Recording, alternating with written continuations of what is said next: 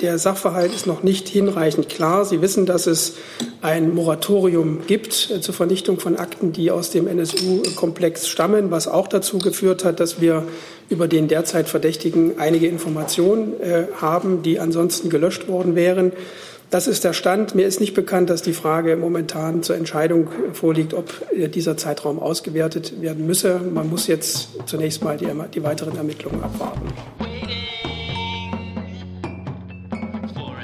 Guten Tag, liebe Kolleginnen und Kollegen. Herzlich willkommen in der Bundespressekonferenz. Herzlich willkommen, Frau Demmer, der stellvertretenden Regierungssprecherin und allen Sprecherinnen und Sprechern der Ministerien. Und herzlich willkommen Studenten, Praktikanten und Hospitanten, die aus verschiedenen äh, Einrichtungen und Provenienzen heute bei uns sind. Einmal von der Humboldt-Universität zu Berlin. Äh, Sie nehmen an einem Seminar politischer Journalismus teil dann Praktikanten vom Presse- und Informationsamt der Bundesregierung und Hospitanten und Referendare vom Auswärtigen Amt. Herzlich willkommen und gute Einsichten wünsche ich. Liebe Hörer, hier sind Thilo und Tyler. Jung und naiv gibt es ja nur durch eure Unterstützung. Hier gibt es keine Werbung, höchstens für uns selbst. Aber wie ihr uns unterstützen könnt oder sogar Produzenten werdet, erfahrt ihr in der Podcast-Beschreibung. Zum Beispiel per PayPal oder Überweisung. Und jetzt geht's weiter. Heute hat das Kabinett getagt, da kann uns Frau Demmer zu berichten genau. zu, den, zu, den, Themen. Und dann habe ich schon zahlreiche Themen bei den Kollegen eingesammelt. Frau Demmer, Sie haben das Also auch von mir einen guten Tag und herzlich willkommen. Wie Sie wissen, will die Bundesregierung die Arbeitsbedingungen von Pflegekräften spürbar verbessern. Dazu gehören auch höhere Löhne natürlich. Das Kabinett hat deshalb heute einen Gesetzentwurf beschlossen, der zu besseren Löhnen in der Pflege führen soll. Der Gesetzentwurf sieht hierfür zwei Wege vor. Der erste Weg, die Tarifpartner beschließen einen flächendeckenden Tarifvertrag, den das Bundesarbeitsministerium auf der Grundlage des Arbeitnehmerentsendegesetzes auf alle Arbeitgeber und Arbeitnehmer in der Pflege erstreckt. Damit würde die würden die ausgehandelten Tariflöhne dann für die gesamte Branche gelten.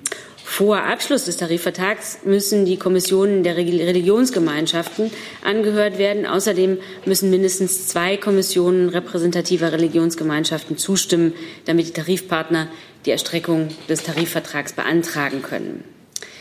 Als zweiten Weg sieht der Gesetzentwurf vor, über höhere Lohnuntergrenzen die Bezahlung in der Pflege insgesamt anzuheben. Eine künftig ständig paritätisch besetzte Pflegekommission soll wie bisher Vorschläge für Mindestlöhne für Pflegehilfs- und Fachkräfte erarbeiten. Diese Mindestlöhne kann dann das Bundesarbeitsministerium als allgemeinverbindlich für die gesamte Branche festlegen. Dann hat die Bundesregierung heute den vom Landwirtschaftsministerium vorgelegten Bericht über die Wirkung des Antibiotika-Minimierungskonzepts in der Tiermast zur Kenntnis genommen. Wichtigstes Ergebnis der Evaluierung, das Konzept zur Antibiotikaminimierung bei Masttieren hat sich als grundsätzlich geeignet erwiesen. Zugleich wirkt sich der reduzierte und sorgfältige Einsatz von Antibiotika positiv auf die Verhinderung von Antibiotikaresistenzen bei den erfassten sechs Nutztieren aus. Die Bundesregierung arbeitet intensiv an der weiteren Reduzierung des Einsatzes von Antibiotika in der Tierhaltung, unter anderem im Rahmen ihrer Antibiotikaresistenzstrategie.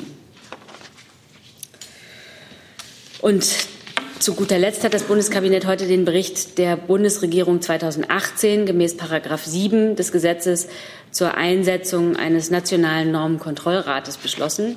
Die Bundesregierung erstattet dem Deutschen Bundestag jährlich einen Bericht darüber, äh, eben zum einen über den Stand des Bürokratieabbaus, über die Erfahrungen mit der angewandten Methodik zur Schätzung des Erfüllungsaufwands über die Entwicklung des Erfüllungsaufwands in den einzelnen Ministerien und über die Ergebnisse und die Fortentwicklung auf dem Gebiet der besseren Rechtsetzung. Der vorliegende zehnte Bericht bezieht sich auf den Zeitraum von Januar bis Dezember 2018. Es wird dazu auch noch eine Pressemitteilung geben. Und dann würde ich Ihnen gerne noch ähm, mitteilen, dass Bundesinnenminister Seehofer und Staatssekretär Lange aus dem Bundesjustizministerium heute unter dem Punkt Verschiedenes über den Fall Lübcke informiert haben. Äh, wie äh, der Minister auch gestern schon der Presse gesagt hat, nach derzeitigem Kenntnisstand müssen wir davon ausgehen, dass die Tat einen rechtsextremen Hintergrund hat. Der Bundesinnenminister hat deutlich gemacht, dass diese Tat eine neue Qualität zeigt und dass der Rechtsextremismus eine erhebliche und ernstzunehmende Gefahr für unsere freiheitliche Gesellschaft bedeutet. Das muss selbstverständlich untersucht werden. Wir müssen Rechtsextremismus mit allen Mitteln des Rechtsstaates bekämpfen. Es sollte aber auch Anlass sein, allen Politikern in den Kommunen zu danken für ihre Arbeit vor Ort. Und der Fall zeigt auch, wie wichtig es ist, sorgsam mit Sprache umzugehen. Denn Sprache kann zu Hetze und Hetze zu Taten werden. Vielen Dank, Frau Demmer. Dann fangen wir doch gleich mal mit dem letztgenannten Thema an. Wer hat dazu Fragen? Herr Jessen, bitte schön. Sind diese Vorfälle und vor allem die nun deutlicher werdende Verstrickung in rechtsradikale Zusammenhänge für die Bundesregierung oder andere Institutionen Anlass, äh, darüber nachzudenken, ob die Sperrung der hessischen Akten im NSU-Fall, da gibt es ja offenbar Querverbindungen auch in der Person des dringend Tatverdächtigen, ob die Sperrung dieser Akten auf einen Zeitraum über 100 Jahre angemessen ist oder ob man Initiativen ergreifen soll, diese zur weiteren Aufarbeitung wieder zu öffnen. Wer ist da? Also ich, ich, hätte das jetzt bei Innen- oder Justiz vermuten, aber. Ich, ich fange einfach mal an. Also ich kann Ihnen sagen, dass ich das, äh, den Eindruck habe, dass die Öffentlichkeit über den aktuellen Stand der Erkenntnisse ganz gut informiert ist.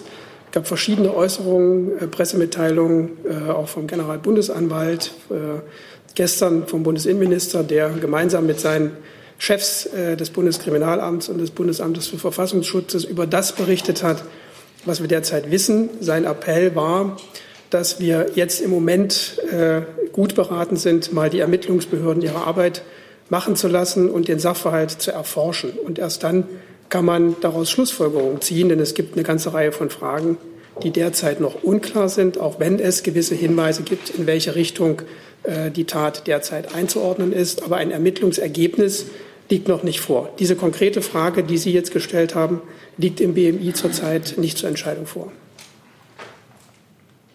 Das ist bei uns genauso. Und ich denke, wenn es da Erkenntnisse gibt, die hilfreich sind in dem Verfahren, dann wird man sich auch gegebenenfalls darum bemühen. Nachfrage ähm, oder meine Anfrage basiert auch darauf, dass es einen Bundesminister gab, der früherer Kanzleramtsminister war, der sagte, sowas habe man sich nach NSU eigentlich kaum vorstellen können. Ähm, das bedeutet ja, dass auch in den äh, Köpfen der Bundesregierung solche äh, Beziehungen mindestens äh, auf logischer Ebene angestellt werden. Und das führt dann dazu, zu der Frage, ob es nicht doch sinnvoll oder geboten ist, die dauerhafte Schließung der Akten oder das 100 Jahre Verschließen der Akten wieder rückgängig zu machen oder deutlich zu verkürzen. Das ist der Zusammenhang. Ich kann nur wiederholen, was ich gerade gesagt habe. Ähm, der Sachverhalt ist noch nicht hinreichend klar. Sie wissen, dass es ein Moratorium gibt äh, zur Vernichtung von Akten, die aus dem NSU-Komplex stammen, was auch dazu geführt hat, dass wir über den derzeit Verdächtigen einige Informationen äh, haben, die ansonsten gelöscht worden wären. Das ist der Stand. Mir ist nicht bekannt, dass die Frage momentan zur Entscheidung vorliegt, ob äh, dieser Zeitraum ausgewertet werden müsse. Man muss jetzt zunächst mal die, die weiteren Ermittlungen abwarten. Weitere Fragen dazu habe ich bei Herrn Jung gesehen. Bei Ihnen hat sich erlebt, Herr Kleuser. Äh, zu dem, dem, Hinweis, dass man auf die Sprache, die sorgsam äh, Achtung, auf die Sprache äh, achten sollte. Der Staatssekretär Tauber hat angeregt via Twitter, man solle äh, mal den Grundgesetzartikel 18 zu Rate ziehen. Da wird ja beispielsweise die Freiheit der Meinungsäußerung eingeschränkt, wenn sie gegen äh, die ähm, na, gegen die Grundfreiheiten der Bundesrepublik gerichtet sind. Ist das eine Erwägung, die auch die Bundesregierung teilt? Ich wüsste nicht, dass dieser Artikel 18 je angewendet worden wäre, aber ist ja eine Anregung des Staatssekretärs. Jetzt in Bezug auf den Fall Lübcke, oder? In Bezug auf den Fall Lübcke und die Hasskommentare, die es danach gegeben hat überall. Er hat das heute getwittert und sagt, dieser Artikel 18, der ähm, wendet sich ja dagegen, wenn Grundrechte im Grunde angegriffen werden und dann kann das Bundesverfassungsgericht da einschreiten.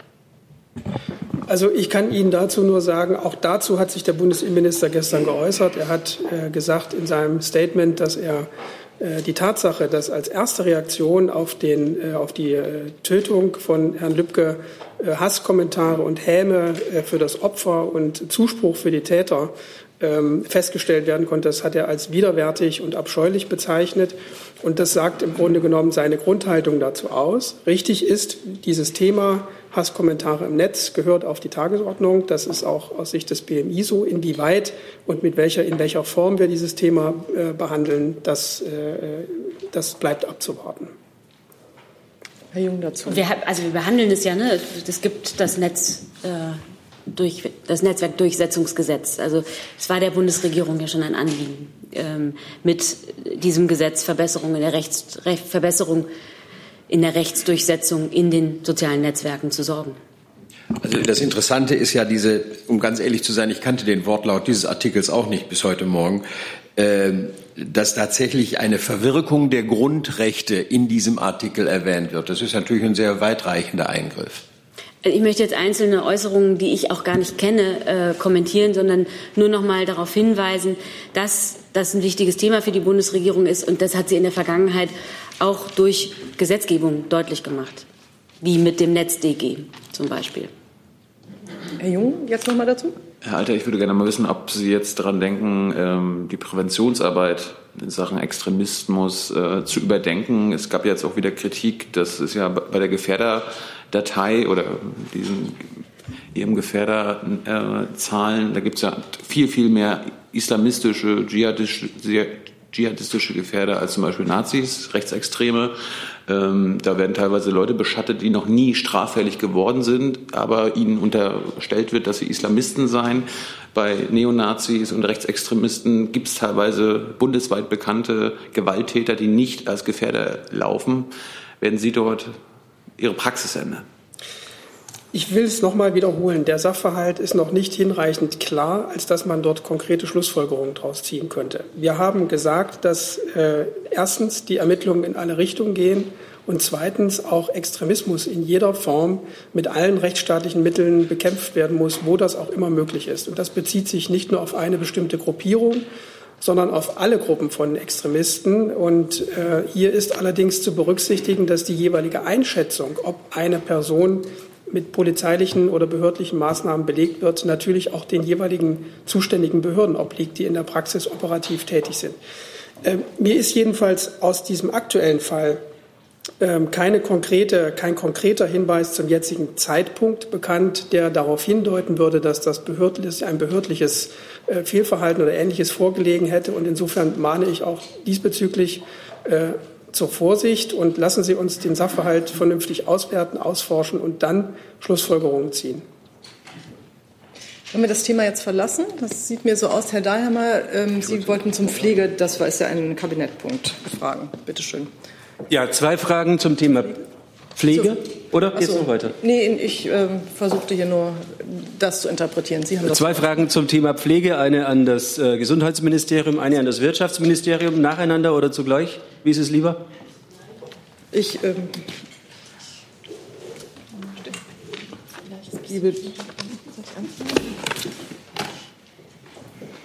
Also dann fange ich mit dem Gesundheitsministerium an. Äh, das ja, äh, wurde ja heute beschlossen, höhere Löhne in der Pflege. Was wird das für die äh, Beiträge in der Pflegeversicherung bedeuten? Werden die steigen? Ja, also seriöserweise kann man dazu noch keine Aussage treffen, weil wir ja nicht genau wissen, wie sich die Pflegelöhne jetzt entwickeln werden. Also wie Sie vielleicht wissen, haben wir ein Gutachten dazu in Auftrag gegeben. Das spricht äh, von der Bandbreite zwei bis fünf Milliarden Euro Mehrkosten. Das ist eine große, ein großes Spektrum. Also wir werden jetzt erstmal sehen, wie sich ähm, die Löhne entwickeln werden und dann werden wir ein Finanzierungskonzept vorlegen. Also klar ist auf jeden Fall, dass ähm, bessere Bezahlung in der Pflege notwendig ist, dass da kein Weg dran vorbeiführt. Okay, danke. Dann gleich ans Wirtschaftsministerium. Äh, der Hauptgeschäftsführer des BDI, Herr Kampeter, hat ja heute gesagt, diese Vereinheitlichung der Tarifverträge, die da heute auch beschlossen wurde, äh, sei ein Eingriff in die Tarifautonomie. Wie sehen Sie das dann, Frau Baron? Das möchte ich nicht äh, kommentieren. Also die Äußerungen, die da getroffen wurden äh, von Herrn Kampeter, die stehen selbstverständlich für sich und das braucht jetzt keine Nebenkommentierung von meiner Seite. Ja, ist es ein äh, Eingriff in die Tarifautonomie oder nicht? Das Gesetz wurde beschlossen ähm, äh, im, im, Einvernehmen mit der, den Ressorts der Bundesregierung im Bundeskabinett und äh, damit gilt dieser Kabinettbeschluss und alles weitere möchte ich nicht kommentieren. Danke. Gibt es weitere Fragen zum Thema Pflege oder zu anderen Punkten, die im Kabinett waren? nämlich das Antibiotika-Thema oder der Normenkontrollrat, der nationale. Dann habe ich Kollegen, die was zur Maut wissen möchten, zum Beispiel Herr Kleuser. Ja. Ähm, gestern hat äh, der Minister gesagt, die Maut sei vom Tisch. Äh, was genau heißt das? Ist sie damit tot? Wird es ein neues Gesetz geben zur Maut? Und zur anderen Frage ist bekannt gegeben worden, dass der Minister gestern Abend äh, die beiden Verträge mit den äh, Dienstleistern, die die Maut eintreiben sollten, gekündigt worden sind. Äh, können Sie uns verraten, ob es da irgendwelche Regressforderungen geht, äh, gibt äh, von Seiten der Unternehmen, die vertraglich vereinbart worden sind? Und welche Kosten sind denn tatsächlich bislang entstanden? Da steht ja die Zahl von 140 Millionen bis jetzt im Raum. Dann fange ich mal ähm, ganz vorne an mit der ersten Frage. Ähm, wie der Minister sagte, die Maut ist in dieser Form so leider vom Tisch. Und dabei bleibt es auch. Frage 1. Äh, zur zweiten. Äh, in dieser Form, also könnte es andere Formen geben? Wie gesagt, ähm, der Minister war da schon eindeutig. Also diese Maut, so wie sie vom EuGH-Urteil auch ähm, bewertet wurde, ist vom Tisch. Zu dem ähm, anderen Punkt, ähm, ein erstes Ergebnis von der vom Minister auch eingesetzten Taskforce, die auch ähm, gestern Abend bereits unter seiner Leitung auch schon ähm, ein erstes Ergebnis ähm, dann vorgestellt hat. Es, ähm, und zwar Minister hat gestern Abend, späten Abend noch veranlasst, dass zwei der bereits beschlossenen Verträge, zum einen über die automatische Kontrolle und zum anderen über die Erhebung der Maut gekündigt werden. Weitere laufende Verfahren und Ausgaben zur Umsetzung der Infrastrukturabgabe wurden ebenso mit sofortiger Wirkung auch gestoppt. Ähm, die Taskforce an sich tagt jetzt natürlich laufend, ähm, einmal natürlich unter Leitung des Ministers oder auch unter eines beamteten Staatssekretärs in unterschiedlicher Zusammensetzung, je nach Themenfeld und auch unter Hinzuziehung verschiedener Experten auch, um natürlich die ganzen offenen Fragen bezüglich der Auswirkungen des EuGH-Urteils auch zu analysieren, sowohl einmal die organisatorischen sowie die rechtlichen als auch die finanziellen Fragen. Zu den Fragen nach den Kosten. Es ist klar und ganz auch offensichtlich. Es gab auch schon eine Antwort, die wir auf die ähm, kleine Anfrage der Grünen vom äh, 16.04. auch ähm, herausgegeben haben, dass 42 Millionen Euro bereits verausgabt worden sind für die Jahre 2014 bis 2018. Für die Vorbereitung sind für den Haushalt, das finden Sie auch im Bundeshaushaltsplan Kapitel 1201 Bundesfernstraßen auch aufgelistet, was auch mehr oder weniger da genau veranschlagt ist, mit welchen Punkten. Das wären weitere 86 Millionen Euro vorgesehen gewesen. Auch diese wurden sofort erstmal gestoppt. Das finden Sie, wie gesagt, hier im Einzelnen auch nochmal weiter. Ähm, in der nächsten Woche werden natürlich dann auch weitere Ergebnisse vorliegen. Der Minister selbst wird sich natürlich auch am Mittwoch im, Ausschuss, ähm, im Verkehrsausschuss dazu äußern. Für den Minister ist es natürlich selbstverständlich, dass er zunächst dem, Bericht, dem, dem Parlament auch berichten wird. An der Stelle. Er hat auch eine Nachfrage dazu. In österreichischen Medien ist von einem Auftragsvolumen von insgesamt 1,6 Milliarden Euro die Rede. Und die Unternehmenssprecher äußern sich dahingehend, dass sie sagen, wir haben natürlich Verträge so gemacht, dass wir, wenn die Maut nicht kommt, äh, tatsächlich Schadenersatz bekommen. Können Sie das beziffern? Zunächst wurden jetzt erstmal, wie gesagt, die Verträge auch gekündigt. Jetzt muss man natürlich sich im Detail die einzelnen Punkte auch anschauen. Deswegen wurde ja auch diese Taskforce auch eingesetzt. Die wird jetzt natürlich da auch mit Hochdruck genau da Klarheit verschaffen. Herr Kremer, äh, Sie. Also ich hatte eigentlich auch noch mal die Frage nach dem Gesamtschaden. Ich habe es jetzt so richtig verstanden, dass Sie es eigentlich nicht beziffern, man möchte es aber noch einmal fragen. Also können Sie zusammenrechnen noch mal, was der Schaden für den Steuerzahler sein wird? Und äh, eine Frage nochmal ähm, ans Umweltministerium vielleicht. Können Sie sich eine Maut vorstellen, die irgendwie anders geartet ist, also zum Beispiel verbunden mit Klimaschutzzielen? Darf ich vielleicht zur Einordnung noch mal was vorwegschieben? Und zwar die Mautverträge waren ja noch im Jahr 2018 abgeschlossen werden, worden. Und zwar, und zwar gab es eine konkrete Beschlusslage des Deutschen Bundestages. Demnach, das BMVI hatte somit die Pflicht, die Pkw-Maut schnellstens auch umzusetzen, ähm, um die prognostizierten Einnahmen zur Verbesserung der Verkehrsinfrastruktur auch zu erzielen. Wir sprechen hier in dem Bereich wirklich um Milliardenbeträge auch. Es ist natürlich der gesetzliche Auftrag gewesen, der ganz konkret an das BMVI vom Deutschen Bundestag auch ergangen ist. Das heißt, ähm, wir hatten die Ermächtigung. Das Ganze ist natürlich auch im Auftrag von dem ähm, Haushaltsgesetzgeber dieser Bundeshaushaltsplan auch als verankert gewesen. Und drehen wir doch mal den, die Perspektive mal um. Was wäre denn gewesen, wenn das BMVI den gesetzlichen Auftrag jetzt nicht erfüllt hätte, obwohl die Bundesregierung der letzten ähm, Legislaturperiode, der Bundestag, der Bundesrat, der Bundespräsident und die EU-Kommission bereits grünes Licht gegeben hätten? Dann hätte es natürlich umgekehrt diese Vorwürfe gegeben, warum man es nicht schafft, diese Milliardenbeträge, um die es ja auch geht, wirklich auch schnellstmöglich auch umzusetzen. Jetzt sind wir dabei, mit dieser Taskforce auch Hochdruck Klarheit zu schaffen. Wie sieht es aus? Erster Schritt, ganz wichtig gewesen, das war, wie gesagt, das erste Ergebnis von der Taskforce, die eingesetzt wird, erstmal wirklich zwei, die zwei Verträge zu stoppen, die ganz konkret da waren. Die wurden jetzt auch gekündigt. Jetzt im nächsten Schritt arbeitet man genau die weiteren Details einfach aus. Und wird es dann nächste Woche vielleicht eine Zahl geben, dass man das dann bis dahin zusammengerechnet hat? Wie gesagt, die weiteren nächsten Ergebnisse wird es nächste Woche geben. Okay. Dann vielleicht das Umweltministerium? Ja, für die Bundesumweltministerin ist es so, dass die Pkw-Maut, also die Pkw-Maut, nicht diese Maut, dass die Pkw-Maut mit dem Urteil des Europäischen Gerichtshofes erledigt ist. Und was jetzt Klimaschutzdetails angeht, die Sie gefragt haben, so ist es ja die Aufgabe des Verkehrsministers, jetzt im Klimakabinett zu erläutern, wie der Verkehr klimafreundlich, klimaneutral CO2-neutral organisiert werden soll in den nächsten Jahren. Dazu wird er ja, hat er ja selber angekündigt, ein Paket vorlegen und das werden wir dann bewerten. Also könnte es dann, ist es dann vorstellbar, die Maut anders zu gestalten, nämlich halt mit Klimazielen verbunden? Ich habe doch gerade gesagt, dass für die Umweltministerin eine Maut kein Thema ist. Okay. Herr Kreuzfeld. Ja, da dann zunächst mal direkt nachgefragt an Herrn Haufe, die Präsidentin des Umweltbundesamtes. Eine Behörde, die ja Ihrem Ressort untersteht, hat sich ja gestern gegenteilig geäußert und genau eine solche äh, äh, verkehrsabhängige Maut, äh, fahrleistungsabhängige Maut gefordert. Das heißt, diesen Vorschlag machen Sie sich ausdrücklich nicht zu eigen, sondern distanzieren sich sogar davon. Das habe ich jetzt richtig verstanden. Das Umweltbundesamt hatte eine andere Position schon seit vielen Jahren, eine andere Position und das ist auch das gute Recht dieser Behörde. Die Präsidentin des Umweltbundesamtes ist frei, sich da zu äußern. Das hat sie gemacht, aber ich habe gerade die Position der Ministerin dargelegt. Ähm, dann hätte ich eine Frage an Frau Demmer. Und zwar hatte sich die Kanzlerin ja in der Vergangenheit äh, festgelegt, äh, im Wahlkampf damals mit der Aussage, mit mir wird es eine Pkw-Maut nicht geben. Deswegen wollte ich eigentlich mal hören, ob die Kanzlerin jetzt eigentlich froh ist, dass sie nachträglich dieses Versprechen mit Hilfe des Europäischen Gerichtshofs noch einhalten kann. Also erstmal würde ich gerne darauf hinweisen, dass ähm, Sie die Kanzlerin ähm, glaube ich, unvollständig zitieren. Ich habe jetzt aber das vollständige Zitat nicht hier, denn der Satz ging weiter. Grundsätzlich würde ich anmerken, wir haben das Urteil des EuGH natürlich mit Bedauern zur Kenntnis genommen, nachdem der Generalanwalt beim EuGH empfohlen hatte, dass die Pkw-Maut mit europäischem Recht vereinbar und nicht diskriminierend sei. Jetzt, wie die Kollegen ähm, aus den Ressorts schon gesagt haben, wird dieses Urteil gründlich analysiert und dann schauen wir, welche Schritte als nächstes erforderlich sind. Ähm, diese Analyse obliegt jetzt natürlich dem Verkehrsminister.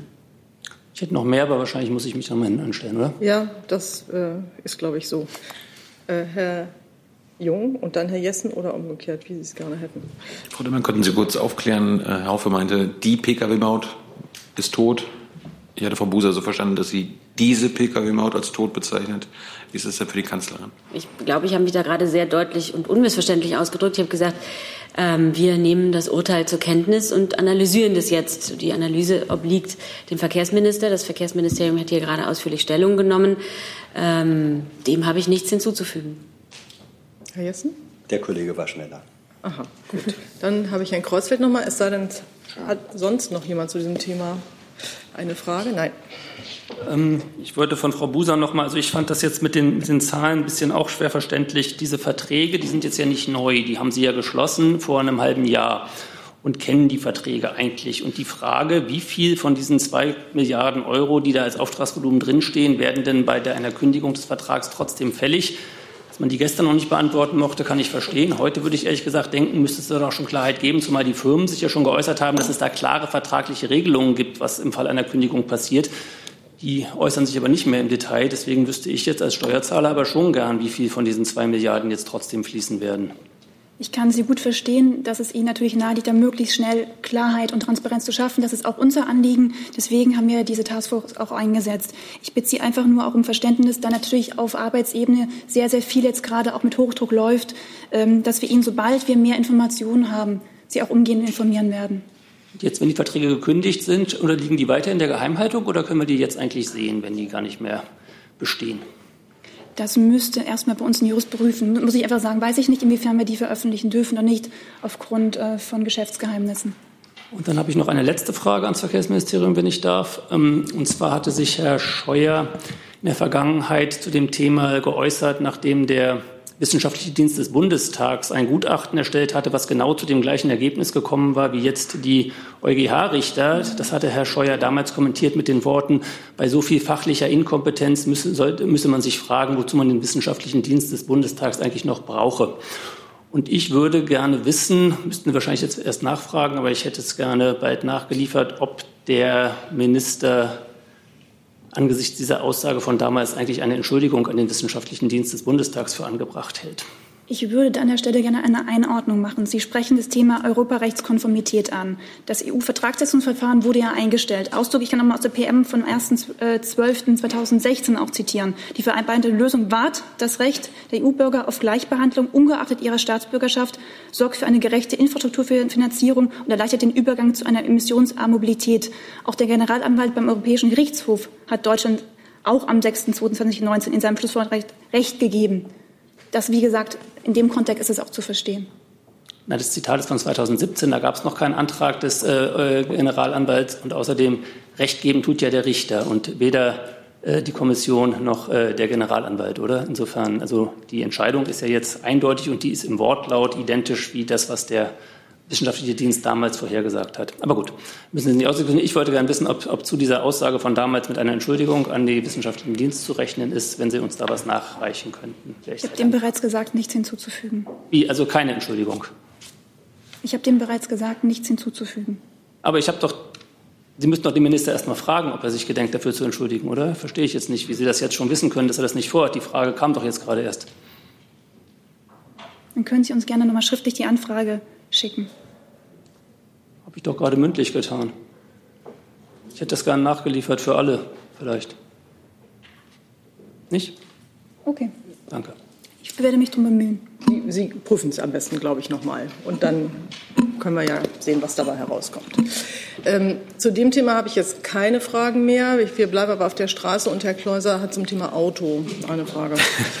äh, diesmal, es geht aber nochmal ums Verkehrsministerium, beziehungsweise ähm, gestern muss es so etwas gegeben haben wie einen Autogipfel, der aber nicht Autogipfel heiß, äh, heißen durfte im BMU, an dem wohl auch das äh, Wirtschafts-, äh, Finanzministerium teilgenommen hat. Andererseits soll es erst am, in der nächsten Woche beziehungsweise ja am 24. einen Autogipfel geben. Das ist für uns ein bisschen unklar. Was wurde denn gestern besprochen und was wird auf dem nächsten äh, nicht Gipfel heißenden Treffen besprochen? Und respektive, warum war denn der Bundesverkehrsminister ausgerechnet gestern bei diesem Autogipfel nicht dabei? Also mir ist ein gestern stattgefundener Autogipfel so nicht bekannt. Und Herr Haufe? Moment, Moment, Herr Haufe braucht noch Ton. Bitte. Mir ist auch kein Autogipfel bekannt. Wollen Sie das noch mal umbenennen, das Treffen? Äh, ich, ich höre laut, äh, laut BMU, das wird hier zitiert, gestern am 18.06. von 19 bis 22 Uhr fand ein Autogipfel statt, und zwar im BMF. Wissen, wissen Sie vielleicht was davon? Nee. Na gut. Ich den Kollegen nur anschließen. Okay. Okay. Gut. Dann sind wir, glaube ich, mit diesem Thema durch. Und ähm, dann gehen wir mal ins Ausland. Herr Tufuk, ja. Sie haben Fragen zu diversen. Äh, Herr Breu, eine Frage zu Saudi-Arabien. Die Vereinten Nationen haben Hinweise, dass der saudische Kronprinz im Morde von Herrn Khashoggi involviert ist. Gibt es dazu eine Stellungnahme? Ja, ähm, vielen Dank für die Frage. Sie beziehen sich auf den Bericht der Berichterstatterin der Vereinten Nationen für extralegale Hinrichtungen, Frau Kalamar. Darüber hatten wir uns ja schon mal hier vor ein paar Wochen äh, unterhalten. Äh, der Bericht äh, wird heute in Genf vorgestellt worden. In der Tat gibt es dazu die ersten äh, Ticker schon. Äh, uns liegt der Bericht noch nicht vor. Den werden wir heute, wenn er übergeben wird, wenn er vorgestellt wird, natürlich ausführlich analysieren und durchlesen und dann gucken, wie wir darauf reagieren.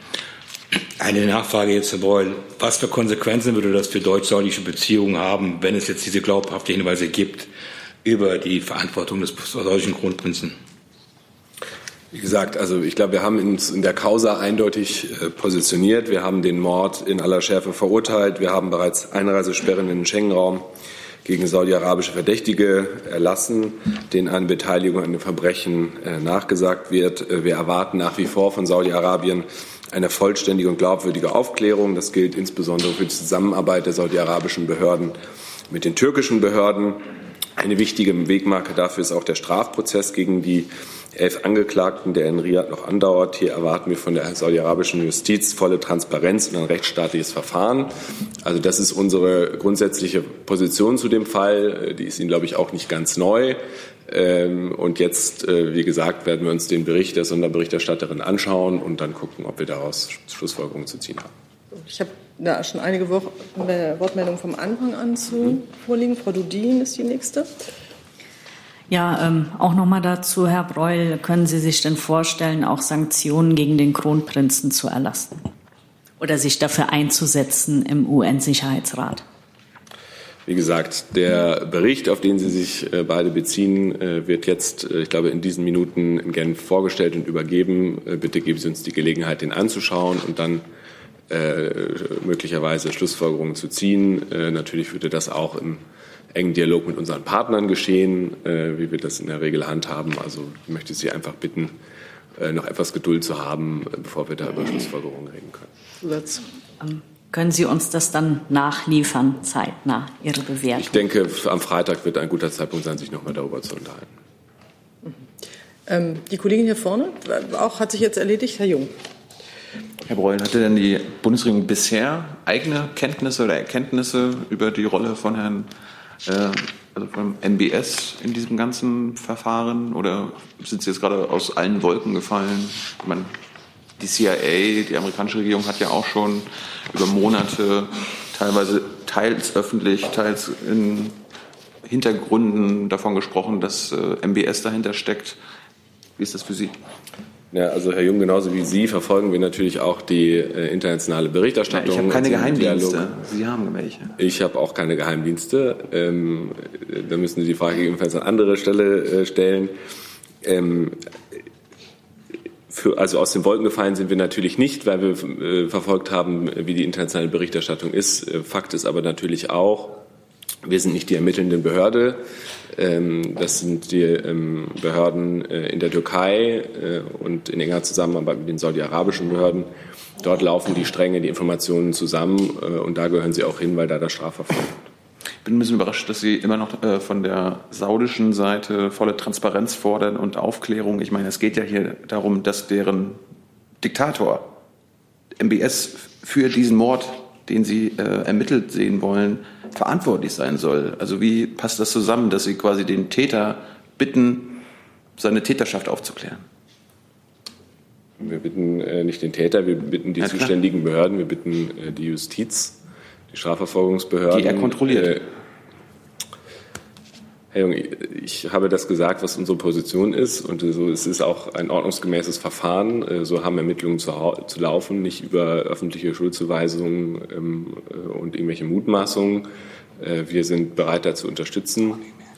Ähm, äh, Frau Kalamar hat auch im Auswärtigen Amt Gespräche geführt, äh, soweit ich weiß, im April. Also wir sind da durchaus involviert, aber wir sind äh, hier nicht die erste Adresse, wenn es daran geht, äh, Schuldige zu benennen. So, Herr Tufik noch dazu und dann nur als kurzen Zwischenhinweis, ich habe hier ungefähr noch zehn Themen, Leute und so weiter auf meiner Liste. Wir müssten ein bisschen vorankommen. Herr Breul, ist aus Ihrer Sicht die solche Aufklärung bis jetzt überhaupt glaubhaft gewesen? Ich weiß nicht, ähm, ob glaubhaft ähm, eine gute Kategorie ist. Ähm, es ist durchaus so, äh, dass wir ähm, Anlass dafür sehen, äh, das anzumahnen, was ich vorhin äh, getan habe, ähm, dass wir eine vollständige und glaubwürdige Aufklärung wollen. Ähm, wir äh, bemühen uns auch bei dem Gerichtsverfahren in Saudi-Arabien, wie es bei vielen Gerichtsverfahren mit Menschenrechtsbezug ist, regelmäßig um Prozessbeobachtung. Dieser Bitte wird bisher nicht stattgegeben. Das bedauern wir. Herr Jessen, muss das noch sein? Ja. Okay. Äh, Frau Demmer, da die Kanzlerin die sich ja kürzlich getroffen hat mit MBS, war dieser Komplex Teil der Gespräche? Und wenn ja, äh, inwiefern war die Position der Kanzlerin, die sie da vorgetragen hat? Wie Sie wissen, geben wir über vertrauliche Gespräche hier keine Auskunft. Ähm, ich kann nur noch mal mich irgendwie den Ausführungen von Herrn Breul äh, anschließen und sagen, natürlich äh, erwarten wir weitere Klärungen zu den Umständen dieses schrecklichen Verbrechens. Bedeutet auch, die Kanzlerin mahnt die vollständige Aufklärung an? Wie gesagt, ich kann aus vertraulichen Gesprächen hier nichts berichten. Grundsätzlich äh, sprechen wir äh, alle relevanten Themen, auch gerade wenn es äh, um solch gravierende Vorfälle geht natürlich an. Aber ich kann Ihnen aus diesem konkreten Gespräch jetzt nichts berichten. So, jetzt habe ich Herrn Tufiknia noch mit Ägypten und dem Iran. Herr Beul, ähm, die Vereinten Nationen und auch die äh, Bundestagsvizepräsidenten haben eine internationale Untersuchung der Todesursache von Herrn Morsi angemahnt. Wie steht die Bundesregierung dazu? Ja, ich darf vielleicht an erster Stelle sagen, ähm, dass Mohamed Morsi als der erste frei gewählte Präsident äh, Ägyptens, äh, also dass wir über den Tod von Herrn Mursi bestürzt sind äh, und sprechen seiner Familie und seinen Angehörigen unser Beileid aus. Wir unterstützen eine schnelle und lückenlose Aufklärung der Todesursachen. Dies wurde von der ägyptischen Staatsanwaltschaft auch angekündigt. Das heißt, Sie wollen, dass die Ägypter die Aufklärung von, aber keine internationale Aufklärung? Naja, ähm, äh, da gilt das, was wir äh, gerade auch schon besprochen haben. Die erste Anlaufstelle äh, in solchen Fällen sind die äh, sind die national zuständigen Behörden. Äh, die ägyptischen Behörden haben angekündigt, ähm, Vorwürfen nachzugehen und äh, Ermittlungen aufzunehmen. Ähm, und das ist, denke ich, jetzt erstmal die erste richtige Anlaufstelle. Nochmal, Entschuldigung. Sind wir noch in Ägypten? Ja. Okay, bitte. Es ist ja schon beerdigt worden. Was, heißt, was will man da für eine Aufklärung machen? Also eine Autopsie kann man nicht machen. Er ist schon beerdigt worden. Nochmal, wie glaubwürdig kann Ägypten da agieren in dieser Aufklärung? Ja, also ich bin jetzt äh, da nicht äh, irgendwie äh, der Experte für irgendwelche Entbildungstechniken äh, und so. Das müsste vielleicht das BMI äh, beantworten, äh, soweit da hier auf dieser Bank Expertise zu diesem äh, Thema vorhanden ist.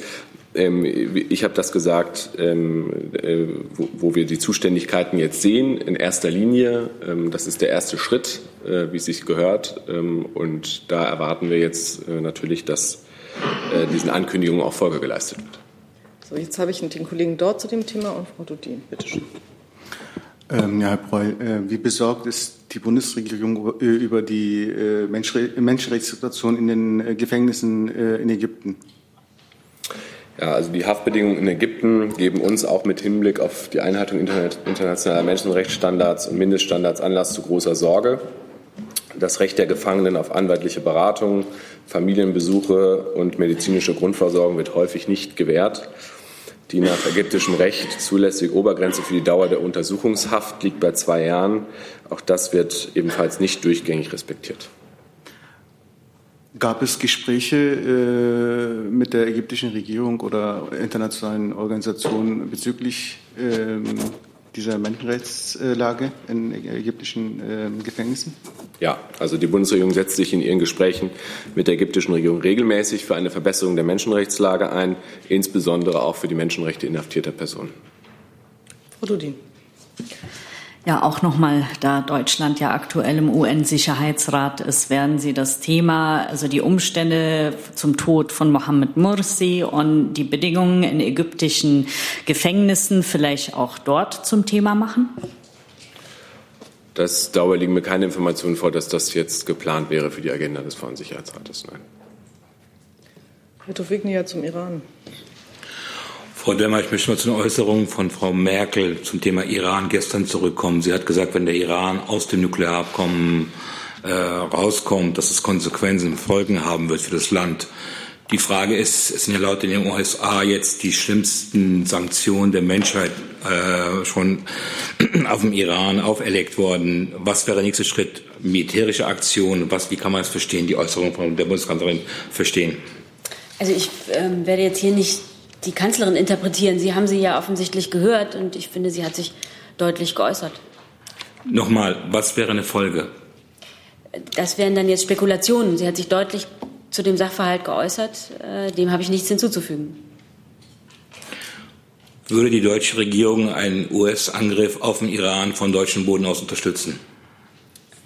Es gibt zahlreiche Aussagen und Hinweise, wonach Präsident Trump eine kriegerische, kriegerische Auseinandersetzung vermeiden möchte. Können wir das Thema verlassen? Das sieht mir so aus. Dann geht es um das Normandie-Format. Kollege, bitte. Äh, Frau Demmer, ähm, die Bundeskanzlerin hat gestern, äh, 12. Juni, angekündigt als äh, Tag des Treffens äh, äh, politischen Berater Normandie-Format. Ist es schon äh, bekannt, wo das Treffen stattfindet und welche konkrete Fragen möchte beispielsweise deutsche Seite bei diesem Treffen besprechen? Also ich kann Ihnen da noch nichts Konkretes zu sagen. Da informieren wir Sie konkret dann ganz bestimmt am Freitag der Vorwoche.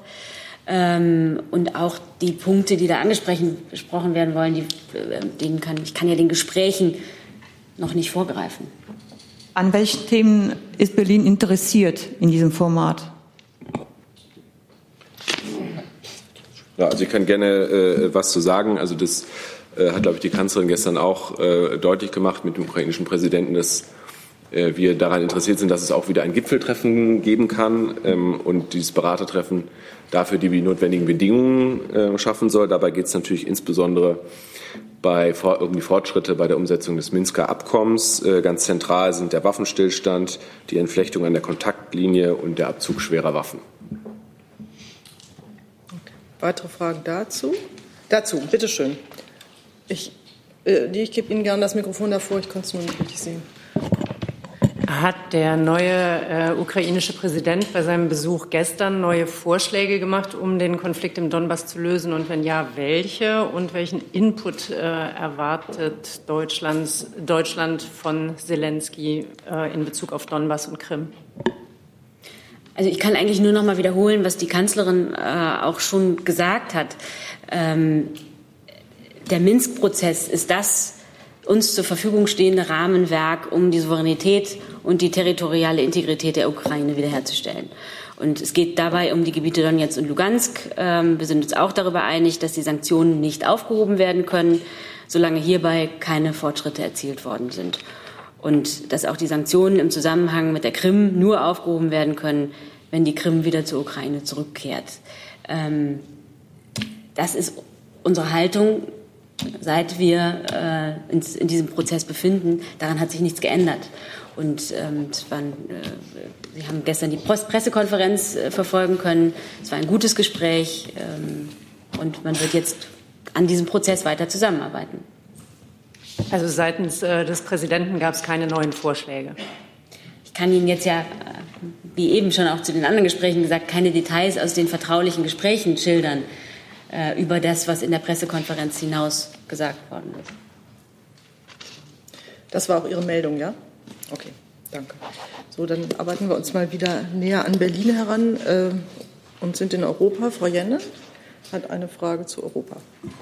Ja, ich wollte noch mal nachfragen, ähm, also bei der ganzen Personaldebatte, die ja auch beim Gipfel jetzt ansteht. Herr Seibert hat ähm, äh, bei der letzten Regierungspressekonferenz gesagt, dass, ähm, äh, also dass die Bundeskanzlerin zur gegebenen Zeit mit dem Koalitionspartner auch noch mal über das Spitzenkandidatenprinzip reden möchte. Äh, äh, ist dieses Gespräch, hat dieses Gespräch stattgefunden oder wann soll das stattfinden? Und ähm, ja, wie lange will äh, man denn noch warten, jetzt bis zum Beispiel das äh, im Europäischen Parlament, bis äh, das da zu einer Einigung kommt? Also ich kann Ihnen dazu nur sagen, die Dinge sind im Fluss und ähm, äh, über das, was Herr Seibert hier gesagt hat, hinaus kann ich Ihnen gibt es keinen neuen Stand. Ähm, Frau Ordino, Sie sind auch in Europa. Ja, ich hätte an Europa interessiert, so ist die richtige Formulierung. Ich hätte eine Frage zum Thema EZB an äh, Frau Demmer. Äh, gestern hat der scheidende Präsident der EZB gesagt, dass weitere Lockerungen der Geldpolitik für die nächsten Jahre nötig sein könnten. Hält die Bundesregierung diese Ankündigung für richtig? Ich werde das nicht kommentieren. Die, ich muss Sie auf die Unabhängigkeit der EZB verweisen und kann insofern dem jetzt hier nichts. Noch eine Nachfrage. Ähm, Trump hat gestern die Rede von Draghi kritisiert. Schätzt die Bundesregierung diese Kritik von Trump als Einmischung ein? Auch das möchte ich nicht bewerten. Genauso wenig wie ich die Unabhängigkeit äh, respektiere der EZB, werde ich jetzt Bewertungen ähm, der EZB natürlich nicht bewerten. Gut, dann sind wir bei Herrn Jung zum Thema Rüstungsexporte. Ja, Rüstungsexporte. Äh, Frau Demmer, am Montag wollte ich noch wissen, wie viele Einzel-, also wie viele Genehmigungen abgelehnt wurden letztes Jahr. Da hat er ja selber so getan, als ob das geheim sei. Jetzt schreiben Sie heute selber davon, dass äh, 88 Anträge letztes Jahr abgelehnt wurden äh, zum Ausführen von Rüstungsgütern, was ein Wert von 39,43 Millionen Euro gewesen sei. Ähm, Gleichzeitig hat man letztes Jahr 4,8, also Rüstungsgüter in Höhe von 4,8 Milliarden Euro ausgefahren. Ich habe dann mal in Ihre Liste geguckt, da steht, äh, es gab Genehmigungen positive 11.100. Äh, wenn man das jetzt ins Verhältnis setzt, dann ist das äh, ein Ablehnungswert von 0,8 Prozent. Also 0,8 Prozent der Anträge auf Rüstungsexporte werden von der Bundesregierung abgelehnt. Jetzt sagten Sie ja immer wieder und tun so, als ob Sie eine restriktive Rüstungspolitik machen. Herr Seibert sagte am Montag hier noch, ich zitiere ihn, wenn man jeden Antrag genehmigte, könnte man kaum von einer restriktiven Politik sprechen. Das haben wir doch. Also im Prinzip, nee, also nicht im Prinzip, sondern ganz genau, Sie genehmigen 99,2 Prozent aller Rüstungsexporte. Das ist doch dann nicht restriktiv laut Ihrer eigenen Definition? Hm. Also vielleicht bringe ich auch den Rest äh, der Kollegen hier mal auf Stand. Sie sind ja wirklich, was die Zahlen anbelangt, sehr gut informiert. Ähm, die basieren ja auf dem zum sechsten Mal vorgelegten äh, Rüstungsexportbericht der Bundesregierung für das Jahr 2018. Ähm, die ich bleibe dabei, wie, es wird Sie nicht wundern, die äh, Rüstungsexportpolitik der Bundesregierung ist durch eine sorgfältige Einzelfallprüfung gekennzeichnet äh, und eine zahlenbasierte Pauschalbetrachtung auf Basis der reinen Genehmigungswerte eines Berichtszeitraums ist kein taugliches Mittel für eine Beurteilung der Restriktivität des, der Rüstungsexportpolitik. Ähm, man muss sich eben den Einzelfall angucken ähm, und die Genehmigungsentscheidung im Hinblick jeweils auf das Empfängerland, auf die Art des Rüstungsgutes und auf den vorgesehenen Verwendungszweck der Güter hin äh, betrachten. Außerdem muss natürlich berücksichtigt werden, dass die Statistik regelmäßig durch die Genehmigung einzelner sehr großer Projekte äh, beeinflusst wird. Trotzdem würde ich gerne auch hier noch mal sagen, also ich, ich im Vergleich, äh, und das scheint mir doch sehr relevant, also 2018 sind Rüstungsgüter in Höhe von 4,82 Milliarden Euro erteilt worden. Im Jahr davor waren es noch 6,2 Milliarden. Damit ist der Wert im Vergleich zum Vorjahr um 1,4 Milliarden gesunken. Ähm, das wäre eine Zahl. Und weil Sie auch die ähm, Ausfuhren, die abgelehnten Ausfuhren erwähnten, äh, würde ich auch gerne hier nochmal ähm, äh, erklären. Der Gesamtwert der, wie Sie korrekt gesagt haben, abgelehnten Anträge belief sich auf 39,43 Millionen. Wichtig im Vergleich, also im Vergleich zum Vorjahr, da waren es noch 14,3 äh, Millionen Euro. Das heißt, ähm, es ist deutlich mehr abgelehnt worden. Naja, aber letztes Jahr hatten Sie ja auch mehr äh, ausführen, wie Sie ja gerade gesagt hatten. Sie, wir sprechen jetzt also nicht meiner. Äh, meine, ich habe Ihnen. Sie, Sie haben ja gar nicht meine, meine Frage beantwortet, Frau Demmer. Doch, ich habe Ihre Frage beantwortet. Sie äh, interpretieren die Restriktiv Restriktivität der Rüstungsexportpolitik ähm, der Bundesregierung. Das ähm, ist Ihre Aufgabe. Ich erkläre sie Ihnen so, wie wir sie interpretieren. Ich würde gerne wissen, wie Sie das verstehen, wenn Sie nur, wenn Sie 99,2 Prozent aller Sachen äh, akzeptieren ich glaube, ich habe mein ist, Verständnis der Rüstungsexportpolitik, wie wir das hier ja sehr häufig tun, aber auch heute noch mal aus Anlass des ähm, wichtigen Rüstungsexportberichts noch mal dargelegt. Jetzt ist Herr Jessen dran. Ich schließe da kurz dran an. Ähm, Frau Demmer, ist der Begriff Restriktion und restriktiv, der ja auf Deutsch nichts anderes bedeutet als Beschränkung und Einschränkung, nicht dann ein Euphemismus, also eine fast Schönfärberei, wenn man feststellen können, wenn man feststellen muss, dass über 90 Prozent eben nicht restringiert worden sind, sondern durchgegangen sind. Also sollte sich die Bundesregierung, Sie können sagen, wir haben mehr abgelehnt, Sie können sogar sagen, wir haben die, ähm, das Exportvolumen verringert, aber der Begriff der Restriktion, der führt doch in die Irre. Vielleicht sollten Sie sich, müssen Sie sich nicht von dem verabschieden. Also ich ähm, kann Ihnen Ihre Interpretation nicht nehmen. Äh, ich mache sie mir aber definitiv nicht zu eigen. Denn, ähm, wie schon gesagt, also die Einzelgenehmigung für die, die Ausfuhr ähm, äh, der Einzelgenehmigung ist ja massiv zurückgegangen, wie ich hier berichten kann. Und ich habe Ihnen auch noch mal versucht zu erklären, äh, was es bedeutet, Einzelfallgenehmigungen zu erteilen und dass diese immer im Lichte des Gesamtbildes äh, getroffen werden, verantwortungsvoll und restriktiv.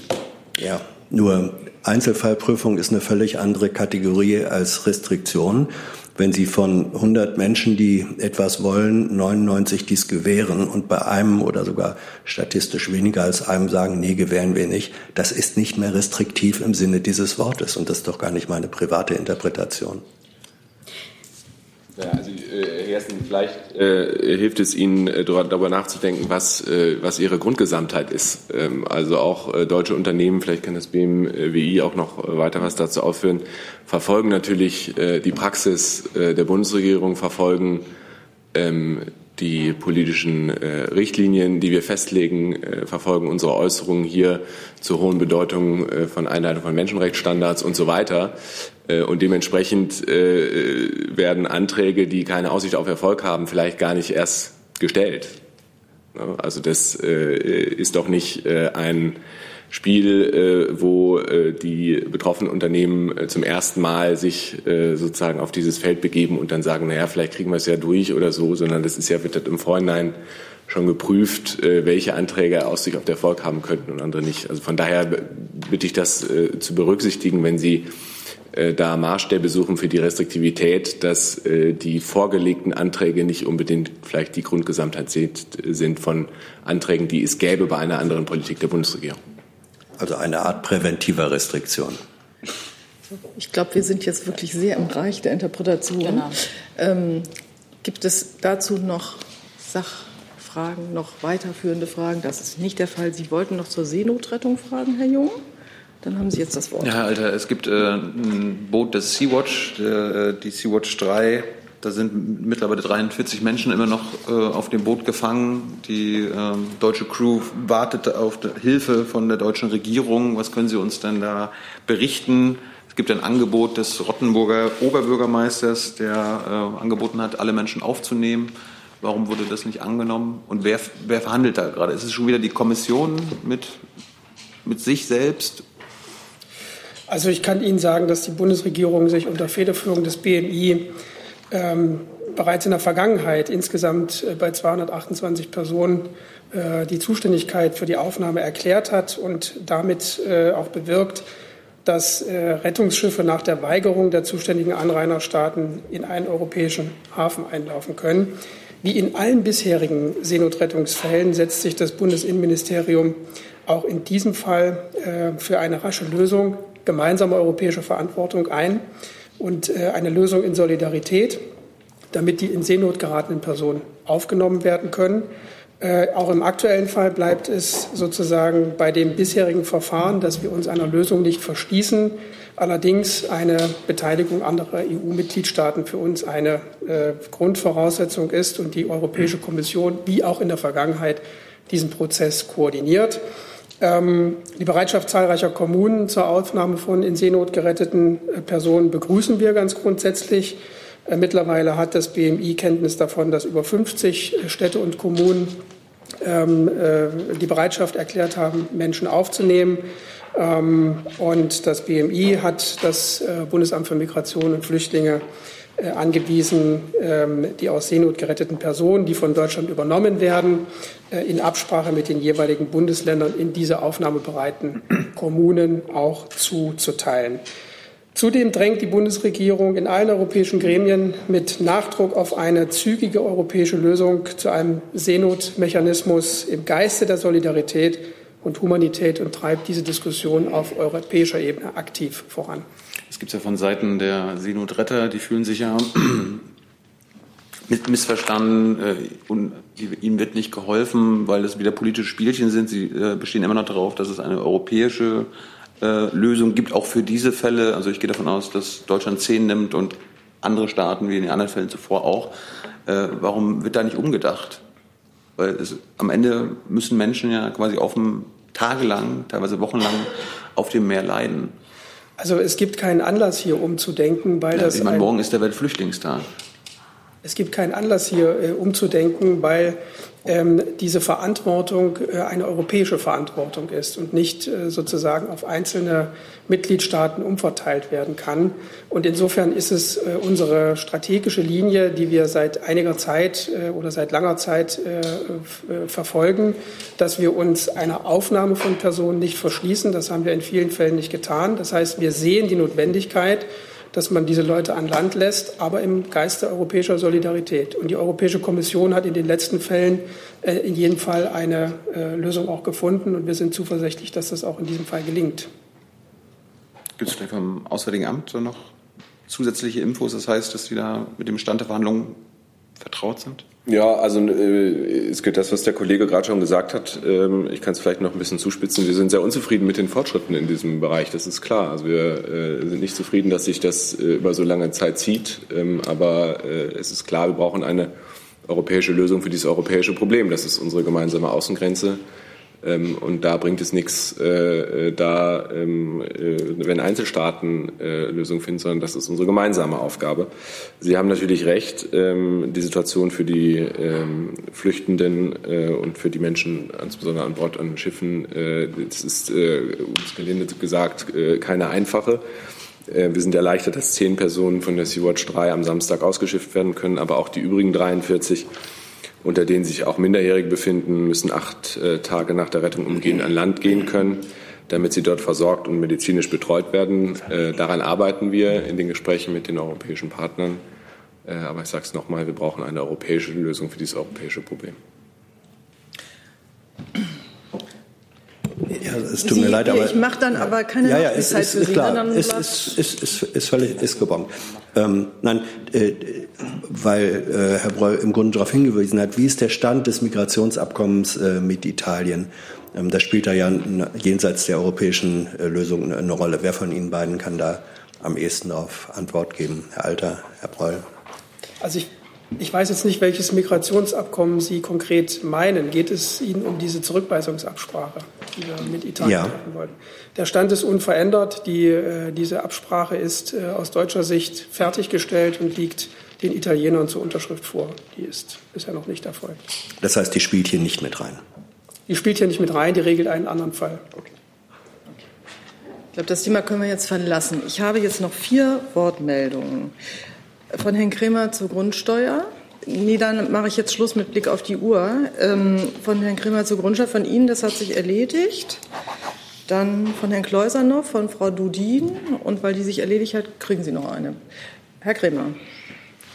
Ähm, zur Grundsteuer, wie gesagt, ziemlicher Bruch von der Seenotrettung. Ähm, die, in welchem von Wasser Stadium zu Land, ist ganz von Wasser zu Land. In welchem Stadium ist, äh, sind die Arbeiten an dem Gesetzentwurf zurzeit vor dem Hintergrund, dass die Öffnungsklauseln in der SPD auf Widerstand stoßen und es gibt jetzt einige Berichte auch, die sagen, dass das Kanzleramt noch einige Nachbesserungen hat. Also in welchem Stadium ist es und wann können wir mit einer Einigung rechnen und wann ist es dann im Kabinett? Ähm, ich kann Ihnen heute nicht viel mehr sagen, als ich Ihnen am Montag gesagt habe. Ich kann Ihnen sagen, dass wir äh, zurzeit mit Hochdruck daran arbeiten, äh, die Beschlüsse des Koalitionsausschusses umzusetzen. Ähm, ja, zum, zum weiteren Verlauf kann ich Ihnen von dieser Stelle keine Informationen geben. Auch nicht zum Timing? Auch nicht zum Timing. Okay. Gut, dann Herr Klauser nochmal. Ja, eine Frage an Frau Demmer und dann habe ich auch noch an Herrn Fenrich. Ganz kurze Frage. Wie geht es eigentlich der Kanzlerin nach dem gestrigen äh, gesundheitlichen Zwischenfall? Muss sie ihren Terminkalender in irgendeiner Form verändern oder ändern? Und dann ganz kurz an Herrn Fenrich. Wie geht es der Gorch Fock? Wird sie noch im Sommer schwimmen? Das ist eine interessante Verbindung von zwei Themen.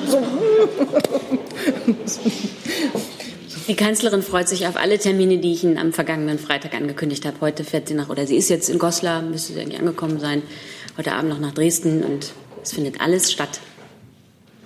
Du, Jetzt noch die Gorchfock. Ja, so lächerlich, wie Sie das Thema hier gerade angesprochen hat, ist es leider nicht. Ähm, denn die Gorchfock ist geplant, Ende der Woche auszudocken. Das heißt, diesen Meilenstein, den wir angesprochen haben, schwimmfähig zu erreichen, den haben wir uns immer noch vorgenommen. Allerdings ist zurzeit der Umstand geschuldet, dass äh, die Bredow-Werft Ansprüche geltend macht, wieder am 17., also sprich am Montag, einen Eilantrag beim Landgericht Bremen angereicht haben, damit dieses Docken äh, möglich ist. Ähm, der wurde abgelehnt und deswegen haben wir heute entsprechend äh, diese Entscheidung angefechtet und werden eine sofortige Beschwerdung beim Oberlandgericht einnehmen. Ähm, von unserer Seite ist eigentlich, nicht eigentlich, sondern ist die, die Voraussetzung dafür geschaffen, dass das Schiff pünktlich ausdocken kann. Ob es am Freitag passiert, kann ich Ihnen heute nicht sagen. Hey Leute, Jung und Naiv gibt es ja nur durch eure Unterstützung. Ihr könnt uns per PayPal unterstützen oder per Banküberweisung, wie ihr wollt. Ab 20 Euro werdet ihr Produzenten im Abspann einer jeden Folge und einer jeden Regierungspressekonferenz. Danke vorab. Okay. Dann Frau Dudin. Ja, eine Frage ans Justizministerium. Können Sie bestätigen, dass Christine Lamprecht die Nachfolgerin von Frau Barley wird? Ich muss gestehen, ich hätte gehofft, äh, um die Frage herumzukommen heute, weil ich äh, Ihnen leider eine absolut unbefriedigende Nachricht sagen muss. Dafür sind wir nicht zuständig, das entscheiden nicht wir und das macht das WBH und das wird es, denke ich, heute noch tun. Das, bitte Frau Demmer? Das Willy Brandt-Haus, verzeihen. Da kann ich mich nur anschließen. Das ist eine Entscheidung äh, der Partei und dem können wir jetzt hier nicht vorgreifen. Und äh, Herrn Jung habe ich noch. Ich überlasse es Herrn Jessen. Ja, das äh, knüpft direkt daran ähm, an, auch wenn es eine Entscheidung des Willy Brandt-Hauses ist. Vorschlagen muss die neue Ministerin die Kanzlerin, richtig? Genau, da sprechen Sie dann das äh, Prozedere an, wie es von der Verfassung vorgegeben ist, aber so. den Vorschlag, der kommt. Ist, ist, schon richtig, aber ich verstehe Sie recht, dass die Kanzlerin den Vorschlag, der aus dem Willy Brandt-Haus kommen wird, dann an den, als Antrag an den Bundespräsidenten weitergeben wird, richtig? Da kann man von ausgehen. Gut. Dann sind wir schön bei einer Stunde gelandet. Ich danke allen, die gekommen sind, alle, die gefragt haben, alle, die geantwortet haben.